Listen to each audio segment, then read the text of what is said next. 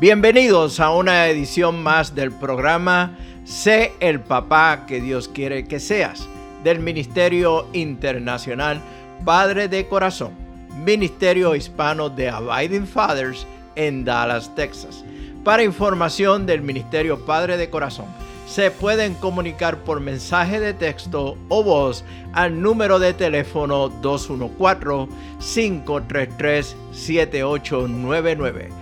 214-533-7899.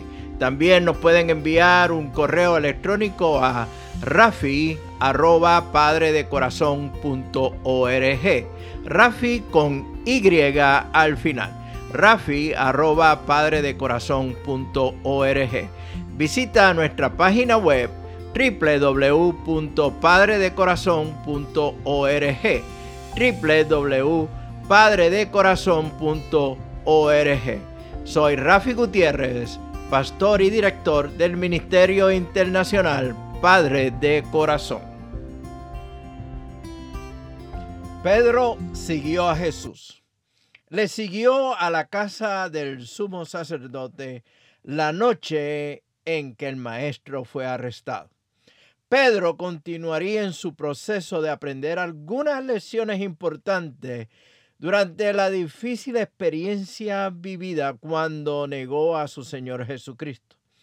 Pedro estaba cumpliendo con su compromiso de seguir a Jesús, pero para poder llegar a ser pescador de hombres, Pedro debía rendirse a Jesús, someterse totalmente al Cristo, el Hijo del Dios viviente.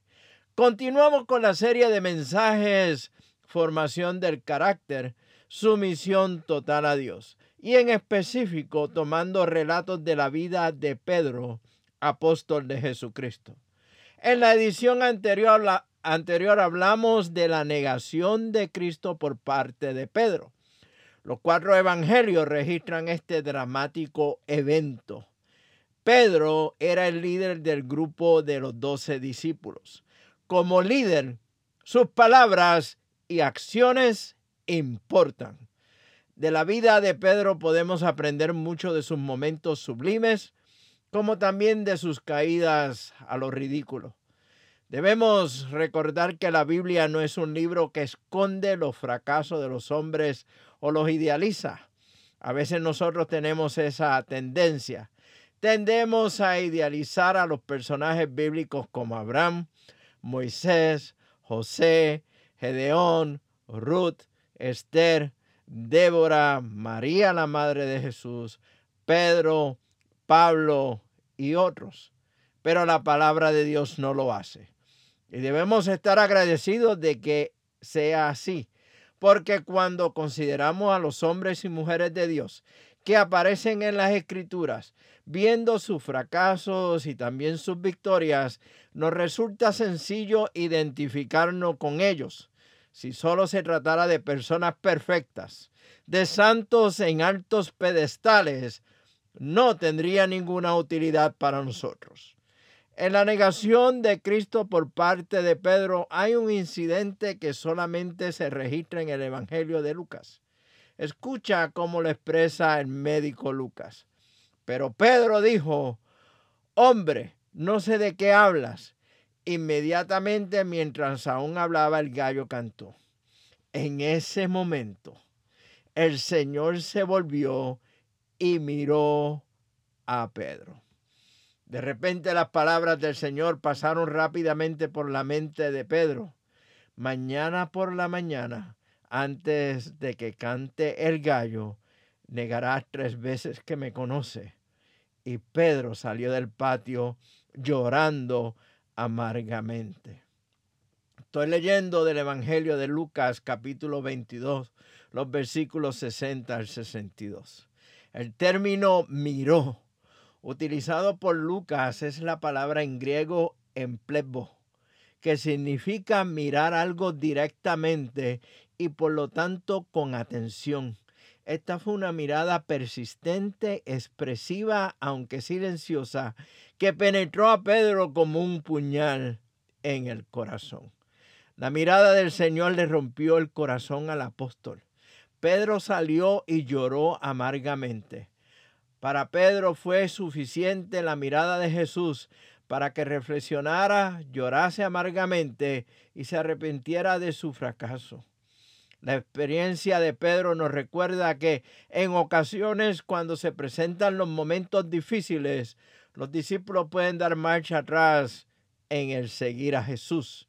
¿Te ha sucedido? ¿Te puedes identificar con Pedro? Escucha bien lo siguiente. Primeramente, no importa cuán confiado nos podamos sentir o creernos, no importa cuán comprometido piensas que estés por una causa, somos humanos, cometeremos errores. Tendremos momentos de debilidad y de dudas. No es asunto de cuán inteligente eres, de cuántos estudios tienes, de los títulos que tengas o de los años de asistir a la iglesia. Somos humanos con nuestras altas y bajas, con nuestra fe vacilante, unos días obedientes, otros días en rebeldía, y fácil de caer en el grave error de pensar y convencernos a nosotros mismos que somos más fuertes de lo que realmente somos. Segundo, no importa cuán dedicado pensamos que estamos con el Señor. Como he dicho anteriormente, vamos a fallar. Vamos a caer de lo sublime a lo ridículo en un solo paso. Pedro no es el único que ha negado a Cristo.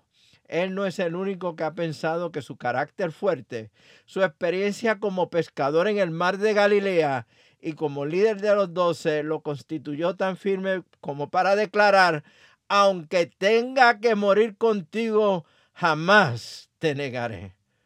Nos puede pasar a nosotros. Sin embargo, como ocurrió con Pedro, la mirada de Jesús perdonará y restaurará y nos llevará nuevamente al redil. En el Evangelio de Mateo hay un detalle interesante. Mateo indica que Pedro siguió a Jesús de lejos mientras llevaba a aquel que le había llamado a seguirle a la casa de Caifás, el sumo sacerdote siguió a Jesús de lejos. Cuidado con señalar a Pedro por seguir a Jesús de lejos. ¿Qué hubieses hecho tú?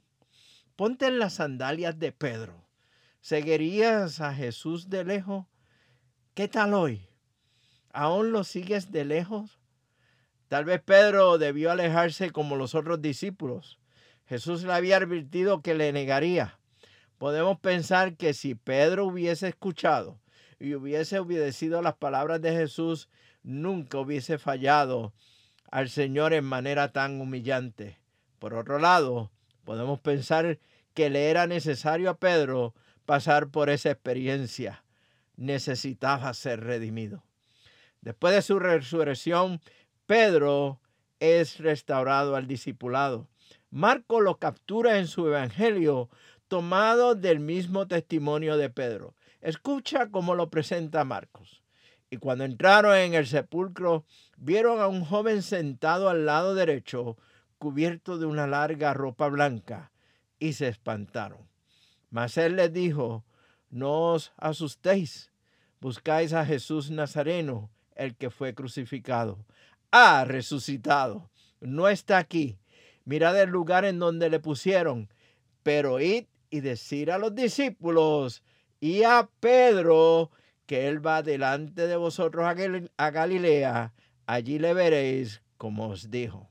Estoy leyendo del Evangelio de Marcos capítulo 16, versículos del 5 al 7. El ángel, sentado en la tumba vacía, dio instrucciones a las mujeres que llegaron temprano en la mañana de darle la noticia a los discípulos mencionando el nombre de Pedro en específico. El discipulado de Pedro es restituido, su liderazgo es afirmado. Aún falta más. Hay un encuentro que es uno de mis pasajes bíblicos favoritos. Este relato habló a mi corazón un jueves temprano en la mañana en la comunidad Santos Suárez, a la afuera de La Habana, Cuba. ¿Me acompañas en la próxima edición de este programa? Te espero. Este ha sido un programa del Ministerio Internacional Padre de Corazón, Ministerio Hispano de Abiding Fathers, con oficinas en Dallas, Texas.